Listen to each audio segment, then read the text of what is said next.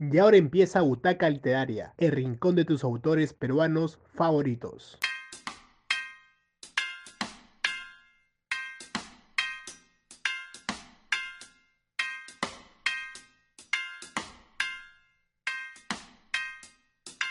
Amigos, ¿qué tal? Buenas noches. Mi nombre es Michael Panta. Bienvenidos a este, el segundo programa de Butaca Literaria, un espacio básicamente de difusión cultural enfocado en la literatura y en la escritura creativa. Eh, cabe mencionar también eh, una vez más el agradecimiento a Butaca C por la confianza y por, y por dar inicio a este tipo de espacios que fomentan la cultura en nuestro país. Eh, bueno, el día de hoy nos acompaña Johan Escalante. Él es actor de teatro, profesor, productor, lector y viajero. gracias por conectarte, Johan. Bienvenido a Butaca Literaria. Hola, buenas noches. Bueno, primero que todo, gracias por la invitación. Y yo agregaría esa descripción que también soy migrante. Soy venezolano de nacimiento, ya prácticamente peruano de corazón, por adopción. Este país me ha adoptado y me ha abierto sus puertas y me ha recibido con mucho cariño y tengo mucho agradecimiento y mucho cariño también por el pueblo de Perú. Qué bueno, ¿ya cuánto tiempo en, Perú, Johan? En diciembre serán seis años de estar viviendo en, en Perú y, básicamente cuando llegaste, si tu, tu, tu, profesión en sí fue el teatro, ¿no? Bueno, al principio no tanto, porque yo no conocía a nadie cuando llegué a Perú. Eh, yo llegué en diciembre de 2014. Llegué por casualidades de la vida, prácticamente caí como paracaidista acá y dije, ¿qué hago ahora en esta ciudad que no conozco y, este país que desconozco? ¿no?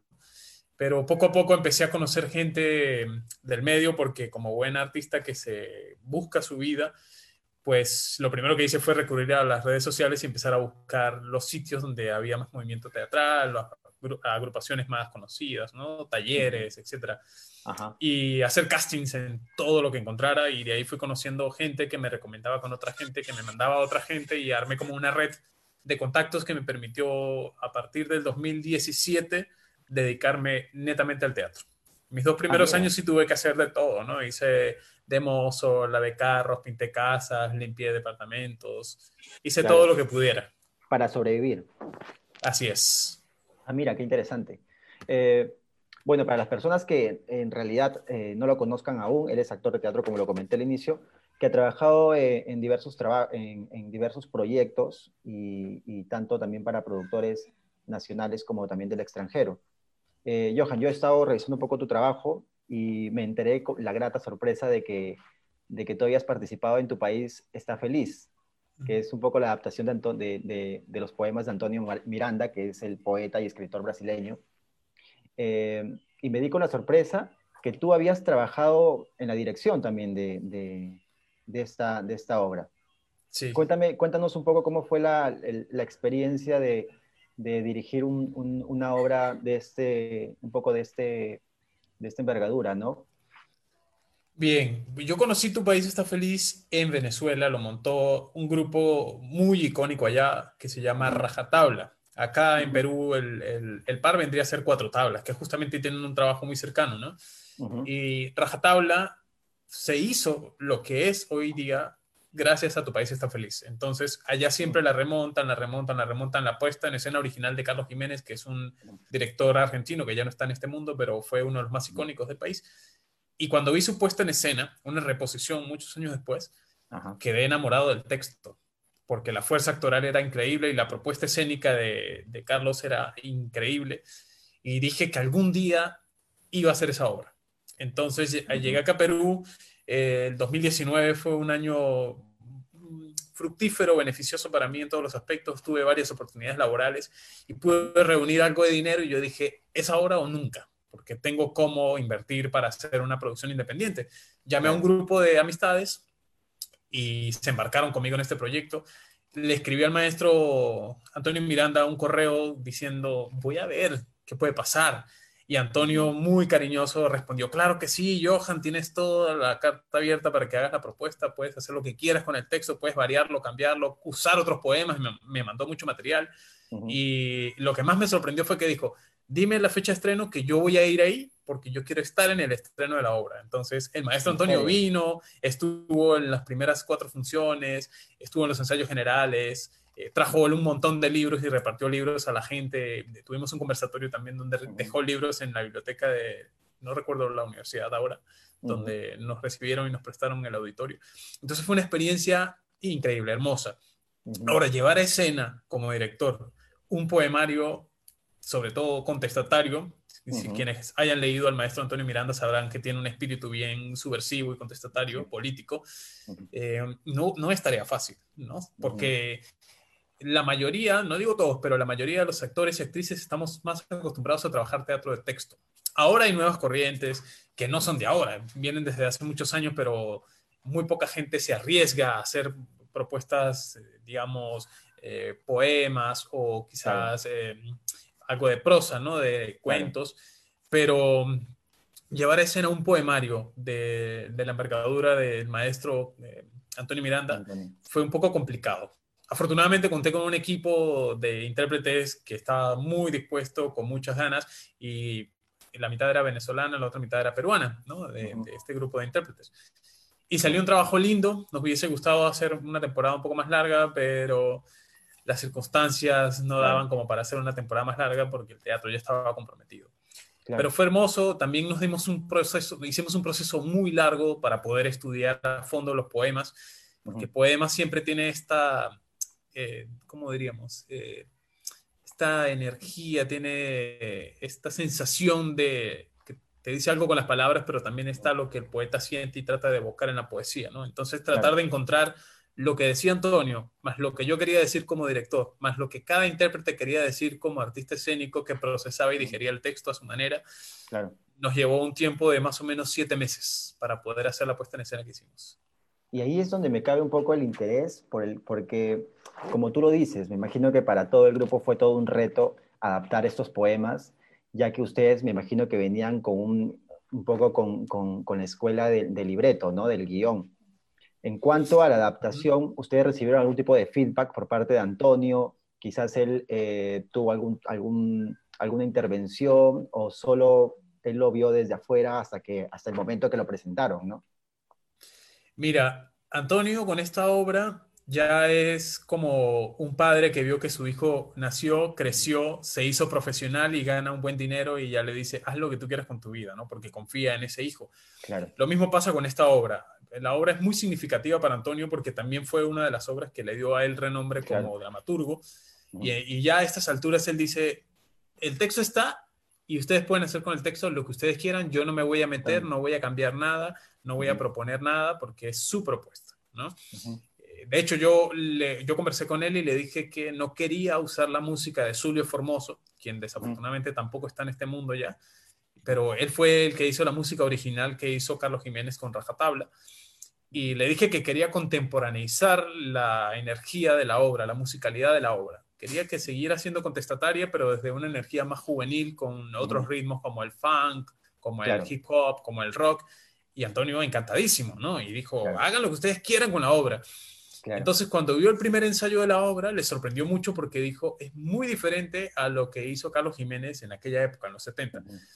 Entonces, después coincidimos en, en, lo mismo, ¿no? Que a pesar que es el mismo texto, estamos en otro contexto, estamos en otra época y estamos en otros espacios, ¿no?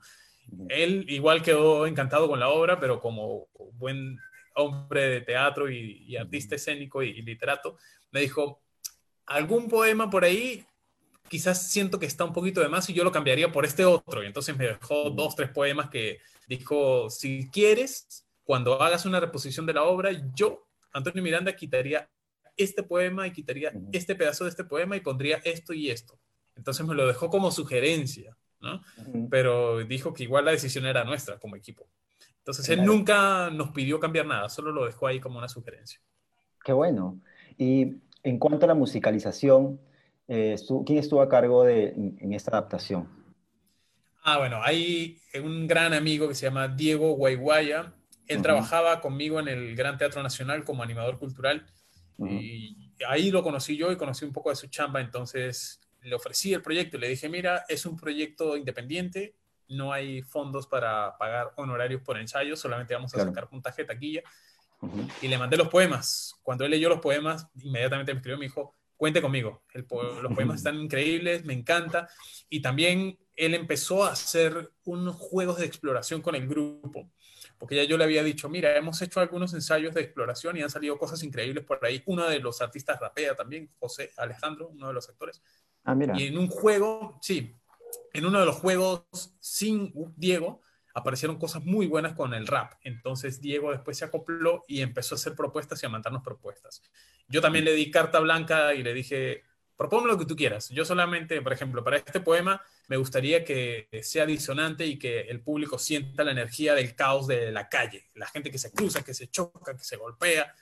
Esa era la única indicación que le daba, ¿no? Y Diego lanzaba propuestas, me mandaba propuestas hasta que coincidíamos en algo que a él le gustara y que a mí me gustara, y eso era lo que quedaba. Entonces fue un proceso creativo muy rico porque cada quien iba aportando un poco de lo suyo y hubo mucha libertad al momento de crear. Entonces, digamos, mi figura como director fue más ordenar lo que todo el grupo iba proponiendo. Claro.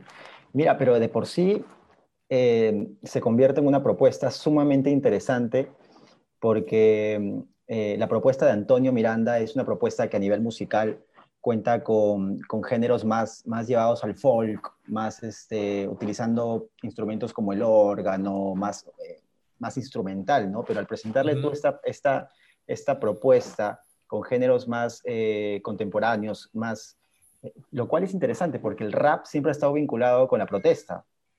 Entonces, al, al, tú darle esta, esta, esta noticia, esta adaptación, a, la obra, yo creo que le sumó totalmente para, algo, para un proyecto que el cual, como tú lo dices, eh, de por sí es bastante constatatario. Lo, de Antonio Miranda es una, queja totalmente al, régimen del tiempo. Pero Así es. a nivel, a nivel eh, por ejemplo, de teatro, eh, Johan, ya hablando acerca de ti, ¿cuáles fueron tus inicios? Eh, ¿Cómo te formaste en lo que actualmente es eh, Johan eh, como actor? Mira, yo empecé en el año 2002 en Venezuela, en un pueblo que se llama San Juan de Colón, el estado Táchira, es parte de la, provincia de Venezuela, es frontera Colombia-Venezuela. Y empecé en el teatro porque el teatro llegó a mí. Yo no estaba buscando teatro. Me enteré de un taller de actuación para la televisión que estaba dando un canal local en, en la Casa de la Cultura de mi pueblo y me inscribí, pero solamente éramos dos participantes. Entonces el señor que estaba dictando el taller dijo, mire, si no conseguimos por lo menos tres personas más para que sean cinco, el taller no se va a poder dar. Entonces empezamos a buscar amigos cercanos y un día entré a una tiendita que está muy cerca de mi casa y le dije a la joven que atendía la bodega, oye, ¿no te gustaría hacer un taller de actuación para la, televisión? Y ella me dijo, ¿no te gustaría a ti hacer más bien un taller de teatro? Porque eso tiene más cabida en nuestro pueblo que la televisión. Entonces me dijo, vamos a arrancar este sábado, somos 12 personas, nos faltan 3. Y dije, bueno, aquí son 12, en el otro somos 2, hay más chances de que se dé este taller que aquel. Y dije, ya, cuente conmigo, me voy a este taller de teatro. Y me inscribí en el taller de teatro y me encantó a pesar que nunca me había subido a un escenario.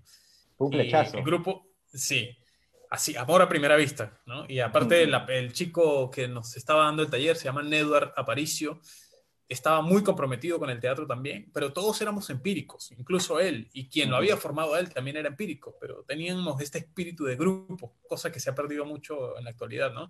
Este grupo de jóvenes que se reúnen todos los fines de semana a ensayar o hacer ejercicios sin que estemos montando una obra. Entonces mis inicios fueron así, en Venezuela, en Táchira.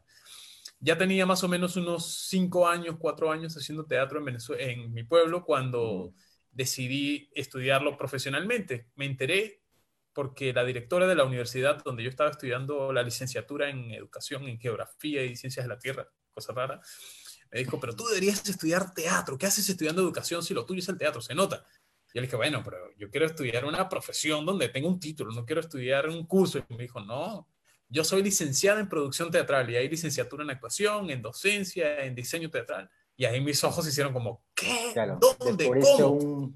un mundo más académico, en el cual tu profesión, que en ese momento tú lo veías como quizás como un hobbit, lo podrías convertir en, algo más eh, profesional, por así decirlo, ¿no?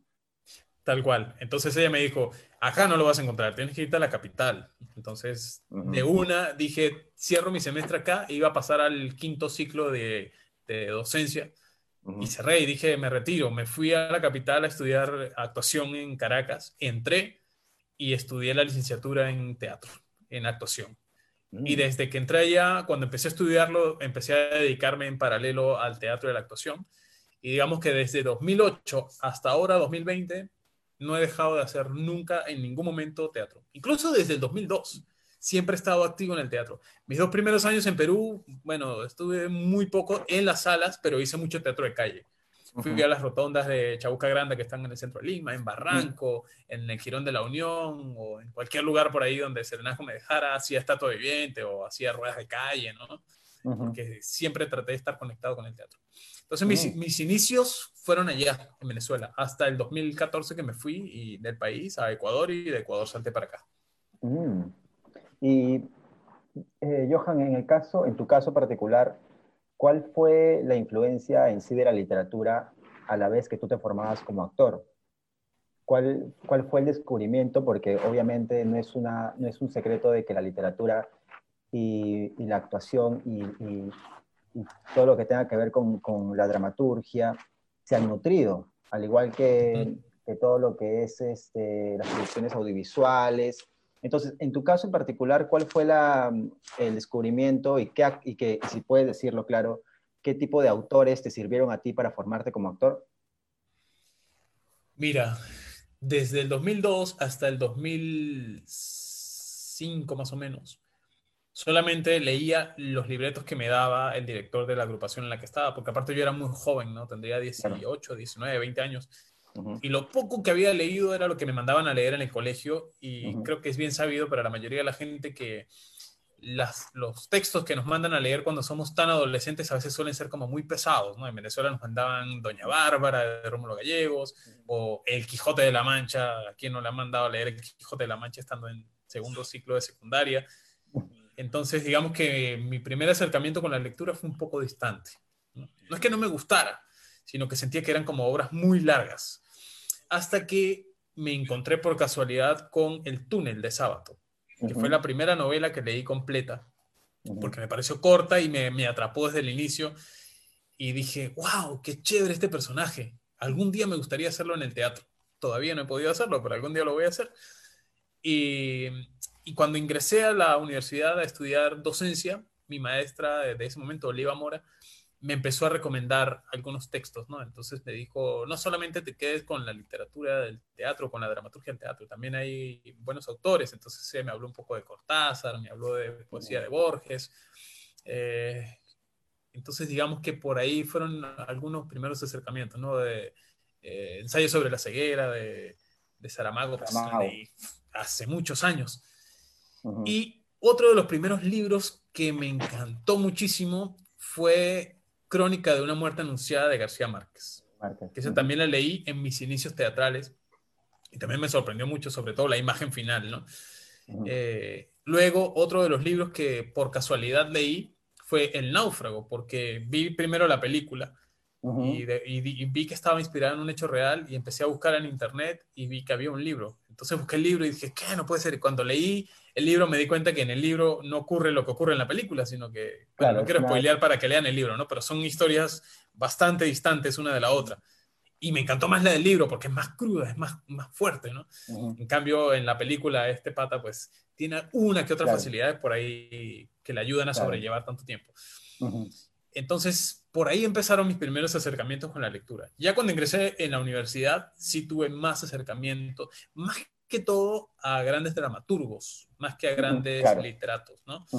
Sí, ahí empecé a leer más a Shakespeare, por ejemplo, que había leído Romeo y Julieta y Hamlet nada más. En cambio, en la universidad tuve la oportunidad de leer muchas más obras de Shakespeare. También pude leer a Ibsen o pude leer a Strindberg, que son dramaturgos que tienen un peso eh, eh, emocional muy fuerte en sus obras. Eso podría decir. Y en, algún proyecto tuyo has, obviamente hay proyectos que se han adaptado, como fue lo de eh, lo que se estrenó hace poco, lo de Anton Chekhov, pero más allá de, de, de, esta adaptación que se realizó, eh, ¿has tenido algún interés por, por quizás adaptar alguna obra eh, que tú has leído, algún, de algún escritor, ya sea latinoamericano, europeo? ¿Cuáles más o menos son tus, es básicamente la influencia y, y cuál es eh, quizás algún deseo que tengas por adaptar alguna obra específica? Mira, sigue dándome vueltas en la cabeza algún momento de mi carrera artística hacer a Juan Pablo Castel, el, túnel de Sabat. De hecho, hace poco hay un grupo, creo que es argentino acá radicado en Lima, que se llama La Cuarta Pared. Ellos hicieron una versión del túnel. Entonces, como lo han hecho maravillosamente bien, el actor, eh, porque su monólogo lo hizo increíble, lo he dejado guardado como esperando a que pase un poco la imagen de este gran actor, no recuerdo su nombre, interpretando este personaje. Entonces queda guardado en mi gaveta repertorio para otro momento, más adelante. Pero me está dando muchas vueltas en la cabeza hacer alguna propuesta escénica sobre la metamorfosis de Kafka. Y, trabajar a partir de esta sensación de, de dejadez, de, de desconexión entre lo que soy, lo que evoco, lo que transmito, lo que proyecto hacia el otro, hacia la otra, ¿no? De hecho, tenía planes por ahí de hacer algo. Un día contacté a Ana Correa de Yuyashkani y me dio algunas luces con respecto a este proyecto. Me habló de gente que ya ha hecho este proyecto, pero en danza. No recuerdo el nombre del bailarín que también hizo un proyecto acá sobre la metamorfosis. Pero de ahí me salió en el 2019, eso fue a finales de 2018, entonces a principios de 2019 me llamaron para el proyecto de selección de Electra de la Plaza y dejé ese proyecto de la metamorfosis como en stand-by. Y bueno, se dio lo de la plaza, estuvimos en temporada hasta agosto, de ahí eh, estuve en otros proyectos, entré con Tu País está feliz, estrenamos en octubre y la metamorfosis quedó guardada también para otro momento. Mm. Ah, mira. Y pero escúchame, tú, a, tu punto de vista, ¿cuáles son básicamente los ingredientes que debe tener una buena obra de teatro? Porque ya que me has mencionado el túnel, me has mencionado la metamorfosis, eh, yo podría creer desde un punto de vista de que, de que quizás eh, lo, tuyo quizás son los, los, las obras más sórdidas o más eh, llevadas a la dejadez, como tú lo dices, ¿no? ¿Tú crees que una buena obra debe tener esos ingredientes o cuáles son los ingredientes que, deberían ser desde tu punto de vista? Bueno, digamos que a nivel de personajes, me gusta más que vayan por esa línea, ¿no? Personajes profundos, sórdidos. De hecho, estoy enamorado también de, Calígula de Albert Camus o Camus, como, Albert Camus. Camus también en algún momento de mi carrera artística quisiera interpretar ese personaje porque tiene una profundidad emocional increíble, eh, existencialista puro, podría decirse. Y mi gusto por los personajes de ese tipo es, es máximo, ¿no? Porque te da muchísimo material para trabajar. En cambio, hablar de una obra completa, creo que la obra requiere de, de, otros ingredientes más para que sea una obra sólida, ¿no? Si es una obra con varios personajes, el, el guion, el libreto, la historia tiene que tener un conflicto muy claro, los personajes tienen que estar muy bien definidos, porque muchas veces pasa, creo que por ahí los personajes empiezan a agarrar vuelo, pero al dramaturgo como que se le fue algún aspecto y dejó que perdiera fuerza, que perdiera presencia, ¿no? Claro. Entonces, yo creo que lo, el ingrediente que más, más me llama la atención de una obra es cuando llega a un punto sin retorno donde los personajes tienen un punto de quiebre y no pueden de alguna manera evitarlo.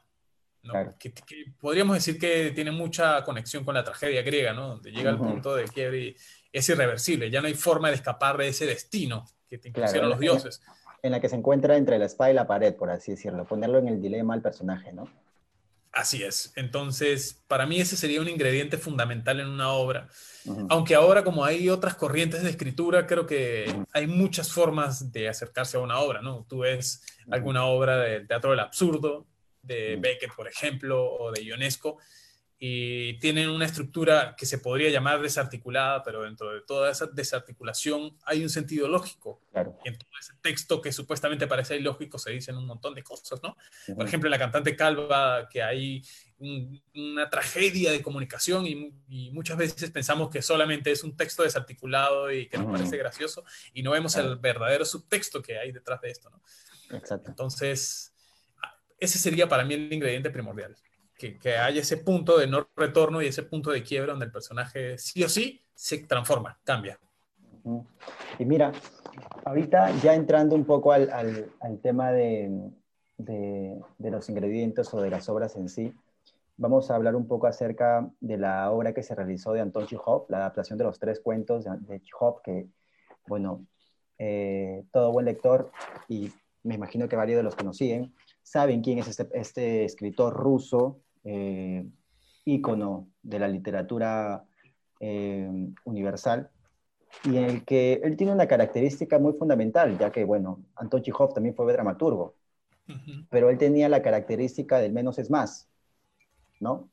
Eh, ¿cómo, ¿cómo, fue, en primer lugar, eh, la propuesta de adaptar los cuentos de Chekhov y, y, cómo te llegó a ti de por sí para, para, poder, este, para poder llevar la propuesta a, a, un formato digital también, porque cabe mencionar de que fue, eh, fue eh, presentado a través de una, de una, a través de, de una transmisión, ¿verdad?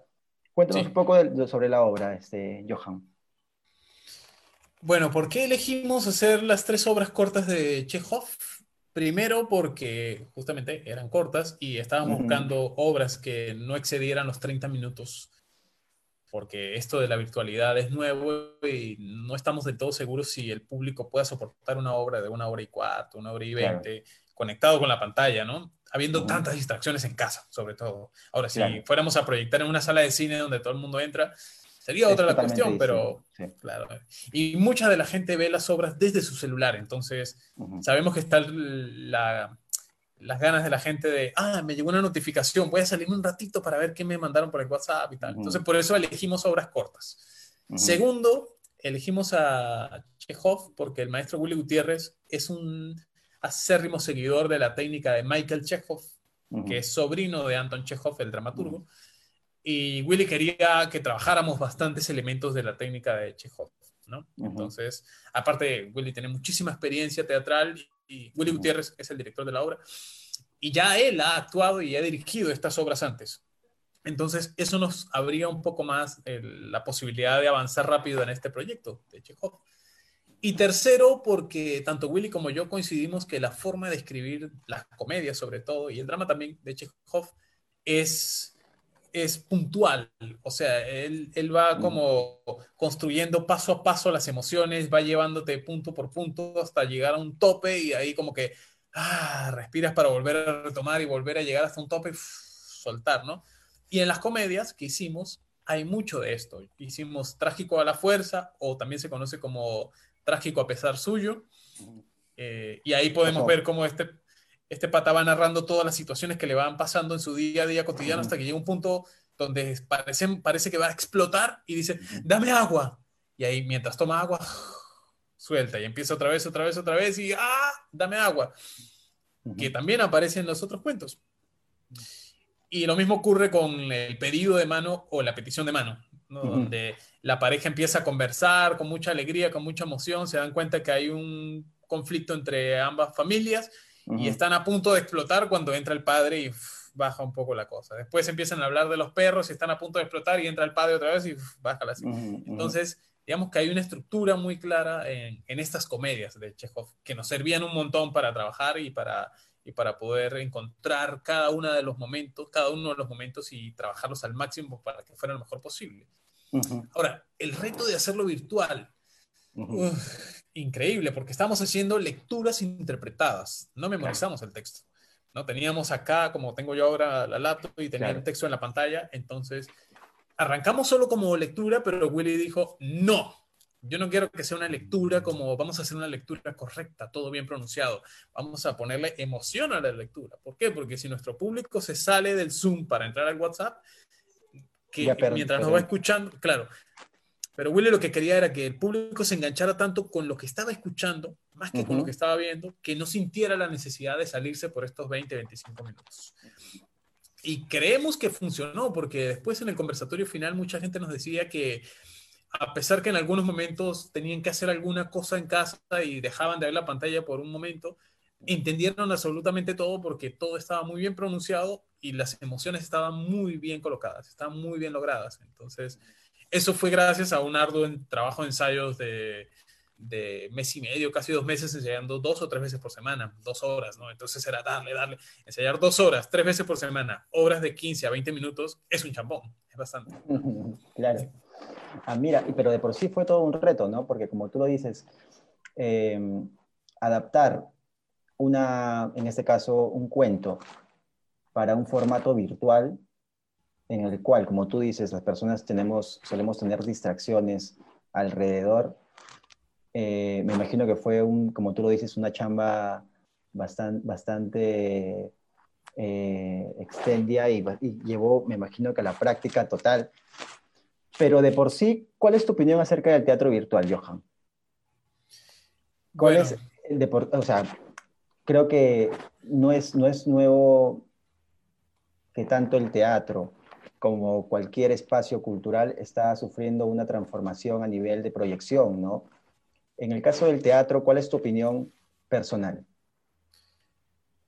Yo no sé si en el, futuro siga llamándose teatro virtual. Creo que es el nombre que se le ha dado ahora porque Por un es tema de coyuntura. Próximo, ¿no? Claro. Exactamente. Para mí no es o sea, darle el nombre de teatro mm, no es del todo acertado porque desde mi formación y, desde mi experiencia, el teatro requiere el encuentro entre el que hace y el que ve presencial, ¿no? Este intercambio de energías y todo. Pero creo que por ahora funciona llamarle teatro virtual, ¿no?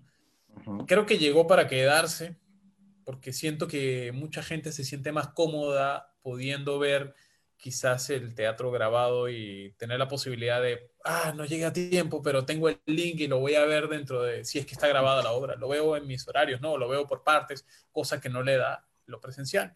Pero creo yo que nunca será igual que el teatro presencial. Eh, digamos, he explorado no solo con las obras de Chekhov, sino también estuve en otro proyecto haciendo obras virtuales y es otra dinámica, es otro lenguaje, es otro contenido, es otra forma de hacer que funciona. Hemos notado o he notado que funciona, pero yo, Johan Escalante, soy apasionado del teatro presencial. A las sigo tablas. esperando con ansias. Exactamente. Sigo esperando con ansias las tablas y el encuentro person to person con el público. Ese intercambio de energías que en esta modalidad virtual la sentimos, pero porque sabemos que está ahí el público viéndonos, pero no, no sé si es una sensación más psicológica que, que sensorial. En cambio, en el teatro, sobre las tablas, la energía es sensorial. En esta creo que es una cosa más de lógica, de saber que el público está ahí, hay los nervios y todo, ¿no? Porque llega a fallar algo y la atención, pero no es igual. Claro, sí, totalmente de acuerdo.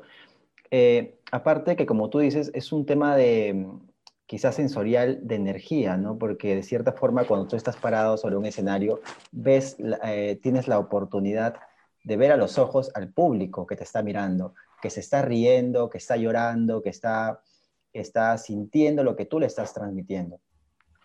En este caso, en, la, en la plataforma virtual es un poco difícil lograr, pero me imagino que los comentarios habrán sido positivos, en el caso de, ya tanto de la obra de Chekhov como en las otras obras en las cuales has trabajado tú, eh, ¿cuál ha sido la reacción del público?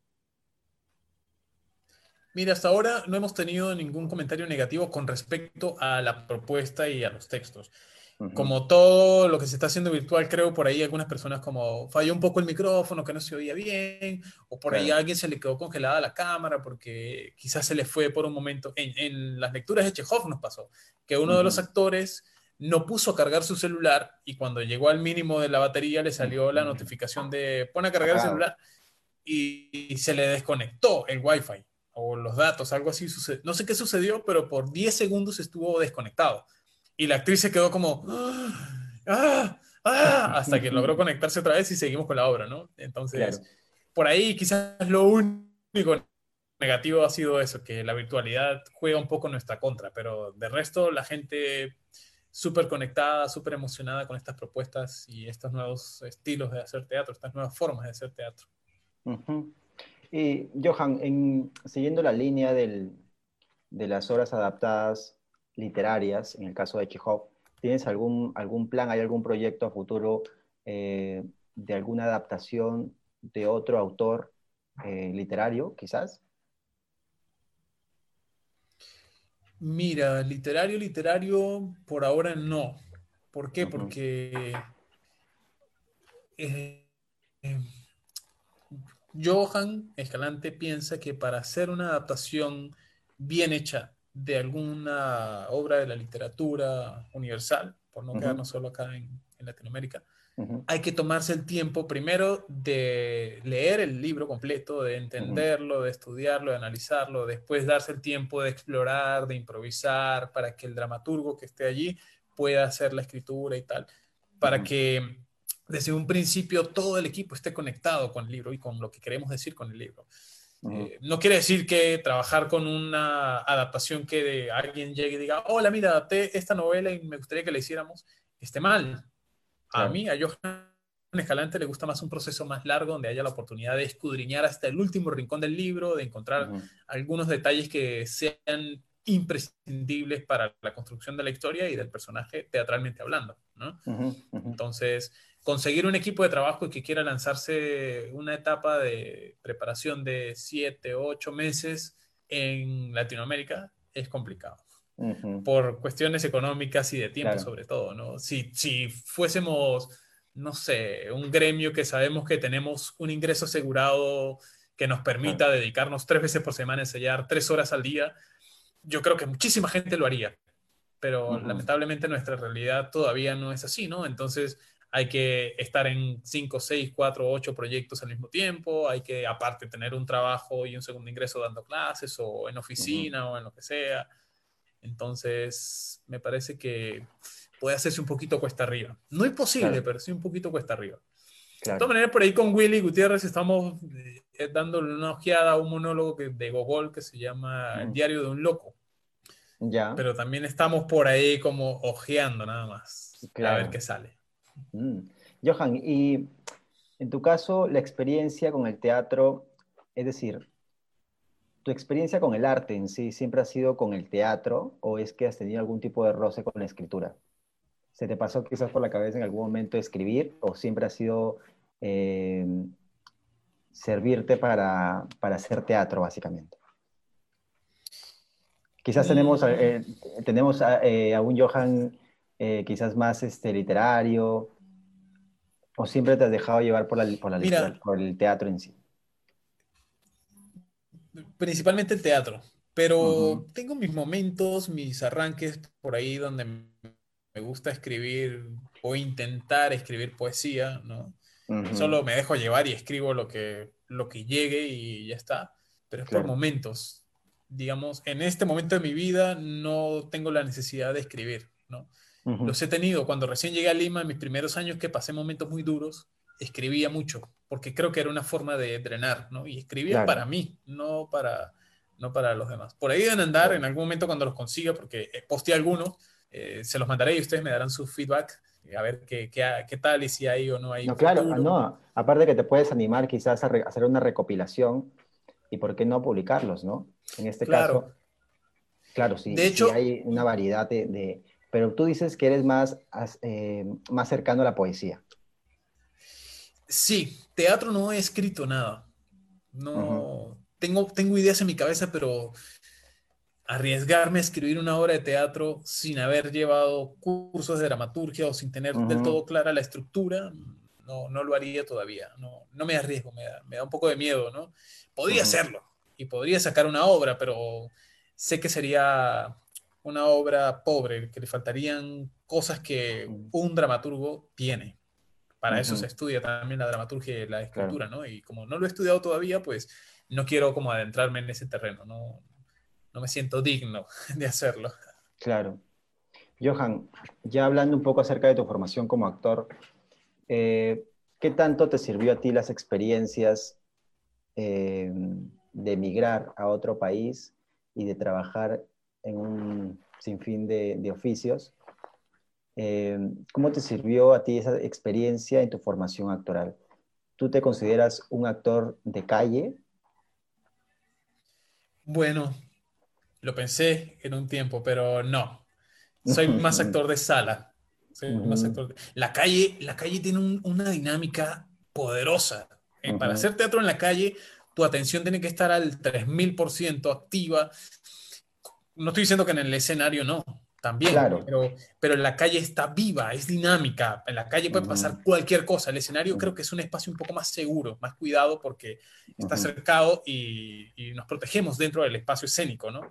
En cambio, en la calle puedes estar en plena actuación y pasó alguna persona por ahí con algunos pequeños problemas mentales y te puedes por el francés te puede joder ¿no? la función. o puede venir el perro y empezar a morderte los pies y no sabes qué hacer, o, o pasa el heladero, el cobrador de combi, sube, sube. Y tú tienes que ver cómo involucrar toda esa dinámica que ocurre en la calle en tu espectáculo para que el público no se te desconecte y se te vaya, ¿no? Eh, pero, pero sí considero que todo actor y toda actriz en algún momento de su vida tiene que pasar por una experiencia de hacer teatro en la calle. Porque la calle es una escuela y ahí se aprende muchísimo. No solo escénicamente, también conoces mucha gente increíble en la calle para mí era maravilloso después de hacer una pequeña rueda de clown en el centro de Lima, sentarme a hablar con el señor que vendía los picarones o con la señora que vendía mm. eh, los pedacitos de sandía, ¿no? Porque tienen historias asombrosas, emocionales, tienen unas vivencias de calle que, que uno dice, wow, he sido privilegiado toda mi vida, ¿no? Entonces, esa escuela hay que vivirla. Si eres artista escénico, hay que vivirla. No es una imposición, pero les invito a que la vivan, porque de verdad se van a llevar experiencias gratificantes y magníficas. Incluso me pasó una vez en Venezuela con un amigo que hicimos una rueda de calle y llegó la policía diciendo como, ay, hay mucha gente, porque estábamos gozando mucho haciéndola y el público también, y eran como, sin mentira ninguna, como 250 personas así a nuestro alrededor. Y mi, mi, amigo y yo estábamos como, wow, ya, hacemos una función y nos vamos, porque aquí vamos a sacar un montón de billetes. Terminamos la rueda nos agachamos a recibir los aplausos dos veces. Cuando levantamos para hacer la tercera vez, de 250 personas quedaban 10. Y no habíamos pasado la gorra. Y fue como, brother, no puede ser. Y de estas 10 personas nos colaboraron dos, creo, tres personas. Y total que, no sé, pensábamos recoger cada uno 100 soles y terminamos recogiendo dos soles para cada uno, ¿no? Y caímos casi en depresión en ese momento porque fue como, ¿qué hicimos mal para que toda esta gente que disfrutó del show y que estaba tan conectada se fuera sin colaborar? Y ahí, bueno, empezamos a revisar, a estudiar qué había pasado y, y, eso nos ayudó a crecer también y a mejorar la estructura del show. Nos dimos cuenta que tenemos que pasar la gorra dejando a la expectativa para que el público se quedara a ver, porque si le das todo el público se va, porque el público de la calle es itinerante, va y viene, pasa, ve tu show, si le gusta se queda, si no le gusta sigue de largo y ya está, ¿no? Entonces, sí, la calle es una escuela, increíble. Pero eh, requiere mucho valor, mucho, mucho valor. Entonces, a mí me encanta, bueno, tampoco voy a decir que soy solamente un actor de sala, digamos que soy un actor formado en las tablas, que en sus ratos libres y en sus momentos de necesidad también acude o recurre a las calles. Así me podría definir. Claro. Eh, Johan, para ti, ¿qué es la improvisación? Ya que hablamos de, eh, hablamos de calle, hablamos de formación actoral, la improvisación, no solamente para, la profesión, para tu profesión en sí, sino para la vida, se podría decir, cotidiana, ¿no? ¿Qué es la improvisación para ti? Mira, una de las pocas corrientes que hasta ahora no he podido estudiar es la impro no me cierro, en algún momento lo voy a estudiar, ¿no? Pero no he podido estudiar la impro profesionalmente. Yo creo que la improvisación es el estado de alerta máxima y, de tener todas tus herramientas aquí al alcance de la mano para usarlas en el momento necesario y para encontrar una solución ágil, concreta y efectiva para la situación que estás viviendo. Y Eso en el caso, en tu caso, eh, que hacías, por ejemplo, teatro de calle, me contabas que hacías en Venezuela teatro, eh, ¿siempre te gustaba lo que presentabas, el proyecto que presentabas en la calle? para el público, para un público desconocido que no iba con la intención de verte, sino básicamente pasaba por ahí y le gustaba lo que hacían. ¿A ti te gustaba básicamente hacer este, esta, esta obra planificada? ¿Ustedes lo que presentaban en la calle era planificado o, les gustaba un poco quizás improvisar con el público, interactuar con el público en el momento? Mira, desde, desde la comedia del arte siempre se ha, bueno, estoy hablando desde mi experiencia, no estoy diciendo que es así, ¿no? Pero desde mi, mi, experiencia siempre he pensado que hay una estructura base, en la comedia del arte le, le llamaban el canovacho, ¿no? Como la estructura de escenas. Y a partir de esa estructura de escenas hay posibilidades de irte hacia arriba y hacia abajo en cualquier dirección, siempre regresando a la columna vertebral de escenas, ¿no?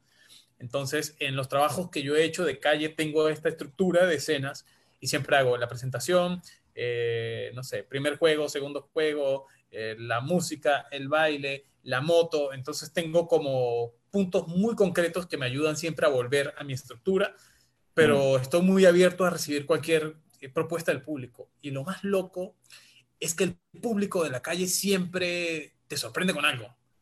A veces te consigues con la persona que no se conecta por nada o que es muy temerosa, muy tímida, muy introvertida y no propone nada y eso también viene siendo una propuesta. Como también te consigues con la gente que te cambia todo, que te propone cosas diferentes, que, que te saca del lugar y te quedas como, oye, oye, espérate, espérate, ¿qué, qué estás haciendo? ¿no? y, y me agrada muchísimo esa, esa cosa viva de hacer el teatro de la calle. Wow.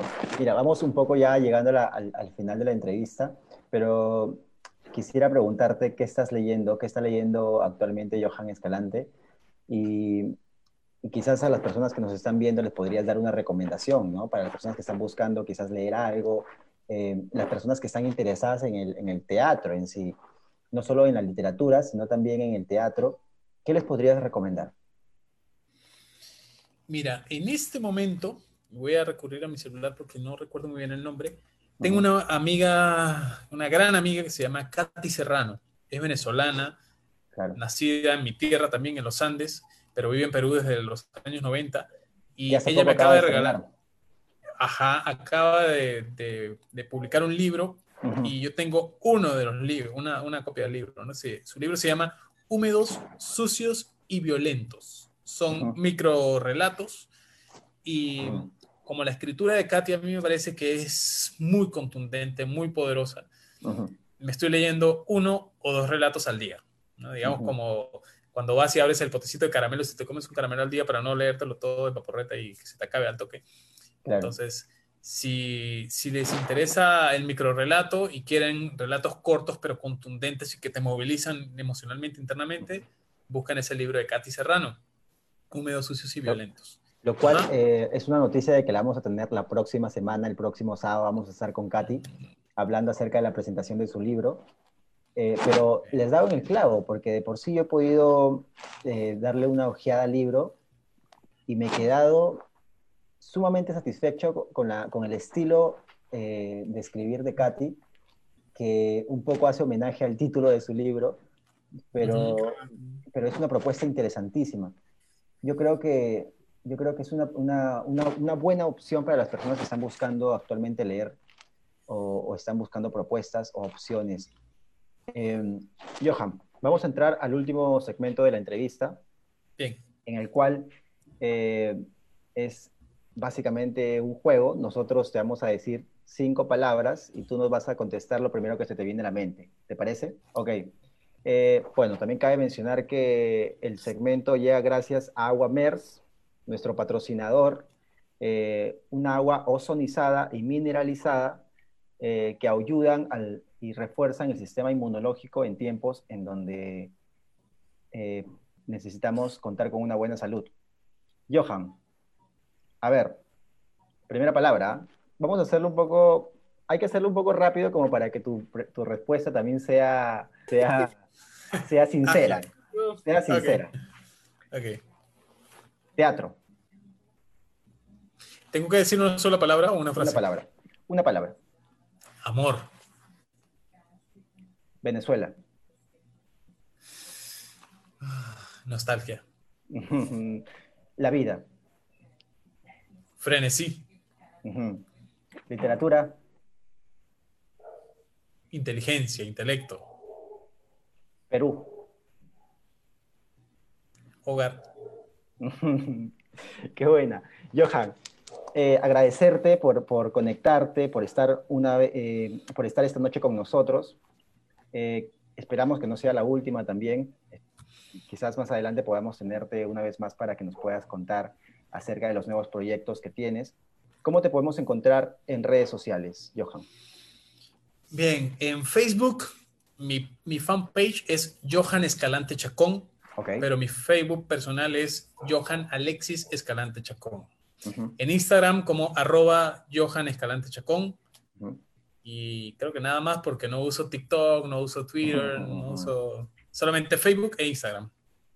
Ahí también van a encontrar mi correo que es johan2708 arroba gmail.com por si lo quieren hacer más formal y mandarme un correo para cualquier consulta. Y el número de celular también está posteado en mi Facebook. Eh, ¿Algún proyecto? Cuéntanos más o menos qué, qué se viene eh, actualmente. Bueno, como gustó bastante este proyecto de las tres obras cortas de Chekhov, estamos revisando material para hacer una segunda temporada de lecturas interpretadas. Y estamos a punto de seleccionar la obra que va a ser la que vamos a leer. El lunes nos vamos a reunir el mismo equipo, Willy Gutiérrez, José Alejandro Rodríguez, Lenny, Luna Victoria y yo, para escoger una de las tres obras que tenemos preseleccionadas para leer. se puede saber Uno de los dramaturgos... ¿Cuáles son estas tres obras seleccionadas? Bueno, diré, uno de los dramaturgos es venezolano, okay. otro de los dramaturgos es peruano y el tercer dramaturgo es norteamericano. Por ahora puedo decir eso nada más, después en las redes estaremos poniendo cuáles son la, o cuál es la obra elegida. y por ahí también se está cocinando un pequeño proyecto para trabajar unas obras cortas con temáticas de terror. Yo trabajé muchos años con Lima Horror Story y por ahí estamos pensando retomar algunos proyectos por ahora virtuales mientras se retoma la, presencialidad. Mm, qué interesante. Bueno, ya igual tendremos más, más noticias de ti eh, acerca de tus proyectos. Johan, muchas gracias por conectarte, muchas gracias por, por, el tiempo dedicado a esta entrevista. Eh, bueno, amigos, esto es todo. Antes, antes de irnos, sí. Si les agrada la lectura o conocen gente que está empezando a entrar en el mundo de la lectura, recomiéndenles por favor que revisen autores como George Orwell, Rebelión en la Granja, es uno de los libros favoritos 1984. Exactamente o algo de Huxley, Aldous Huxley, si no me equivoco. un mundo feliz. Exactamente. De hecho, tiene El Mundo Feliz y Regreso a un Mundo Feliz, que son dos novelas increíbles. O, este mismo dramaturgo de Fahrenheit 451, eh, Bradbury, porque me parece que son dramaturgos que trabajan con textos que despiertan nuestro pensamiento crítico.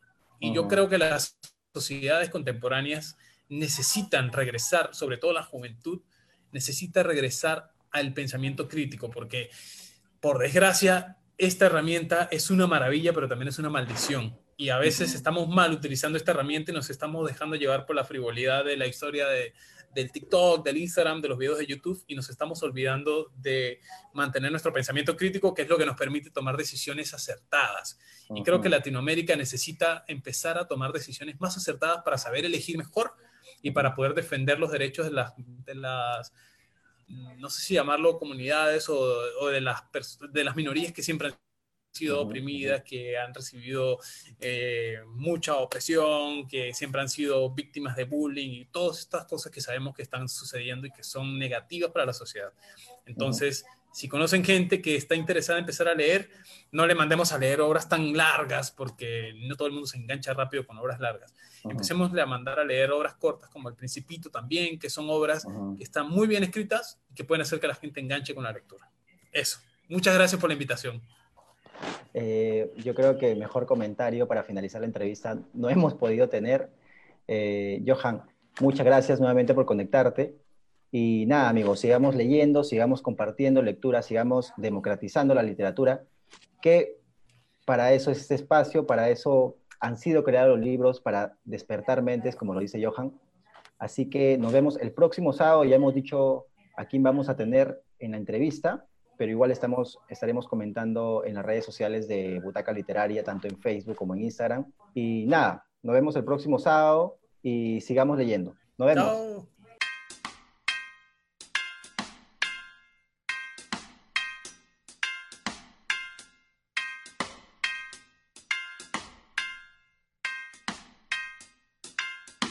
Y esto fue Butaca Literaria, el rincón de tus autores peruanos favoritos.